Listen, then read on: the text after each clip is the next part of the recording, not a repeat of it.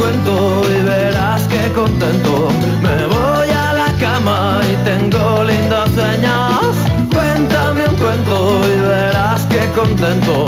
Me voy Dejamos ahora el análisis, el análisis y es tiempo para precisamente las historias, o si ustedes lo prefieren, los cuentos, porque tenemos aquí a nuestro storyteller, a nuestro contador de historias, Iván Fernández Amil. ¿Qué tal? Muy buenas tardes. Hola Maite, buenas tardes. Para contarnos historias apasionantes, la historia de una mujer que realmente yo no sé si mm, la recordamos y si se le ha hecho el reconocimiento que merece verdaderamente Sofía Casanova, la primera corresponsal de guerra española, además coruñesa. Sí, sí, aclarar antes de nada, ¿eh? que esta historia no está en el libro de historias de Galicia que nadie te había contado, sino que estará en la segunda En parte. el segundo, en el segundo libro. Que ya está en el horno y que en un par de meses lo tenemos por Anda, aquí. muy bien, pues Bueno, fantástico. A lo que vamos. La vida de esta increíble mujer pues transcurrió a la par que dos guerras mundiales, la caída de una corte imperial, una revolución, la proclamación de una república y una guerra civil. Y fue la primera mujer que puso las palabras para contárselo a todos los españoles. Ella fue la primera corresponsal de guerra de forma permanente que tuvo España, Sofía Casanova. Sofía nació en Almeidas, aquí al lado, pues en Culleredo, en 1862. A los 12 años se trasladó a Madrid y comenzó a estudiar y escribir poesía. Tenía un talento tan grande que se introdujo en los círculos literarios más exclusivos y se rodeó de figuras de la talla de José Zorrilla, Ramón Campoamor o Emilia Pardo Bazán. Incluso fue asidua en la corte de Alfonso XII, que le pagó la edición de su primer libro. Es decir, el rey le pagó la edición de su primer libro. Es decir, No, amigo, algo, de algo veía, mayores. algo veía el rey en. Sofía Casanova. Durante sus estancias en la corte real, pues Sofía conoció a su futuro marido, un diplomático y príncipe polaco que cambiaría el rumbo de su vida para siempre. Sofía lo dejó todo, lo dejó todo por amor, se casó y se fue a vivir a Polonia.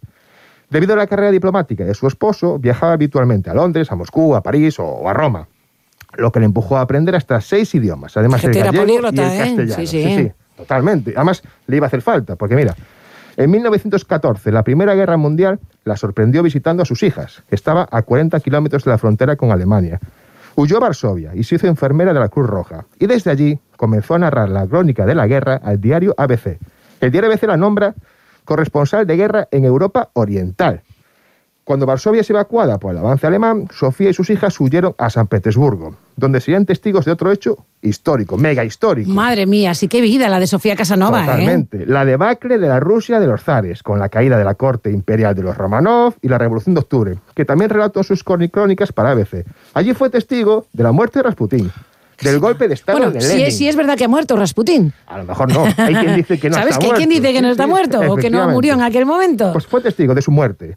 Bueno, de la teórica muerte, muerte, del golpe de Estado de Lenin. Y llegó a entrevistar a Trotsky, que Trotsky sabíais que es la, fue la mano derecha de Lenin. Durante las revueltas en Rusia recibió un golpe que le produjo problemas de visión de los que desgraciadamente nunca llegó a recuperarse completamente, la verdad.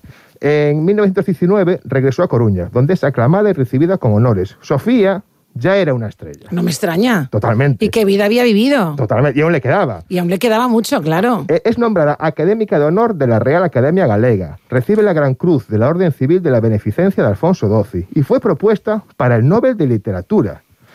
Tras los homenajes, eh, Sofía volvió a Varsovia, pero en 1939 es sorprendida de nuevo por otra gran guerra, la Segunda Guerra Mundial.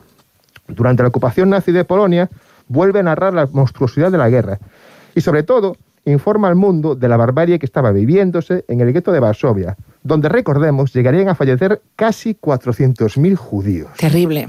Ella informó al mundo sobre eso. Sofía fallecía el 16 de enero de 1958 en Poznan, en Polonia, con 96 años, prácticamente ciega, pero sin abandonar su gran pasión, que era escribir.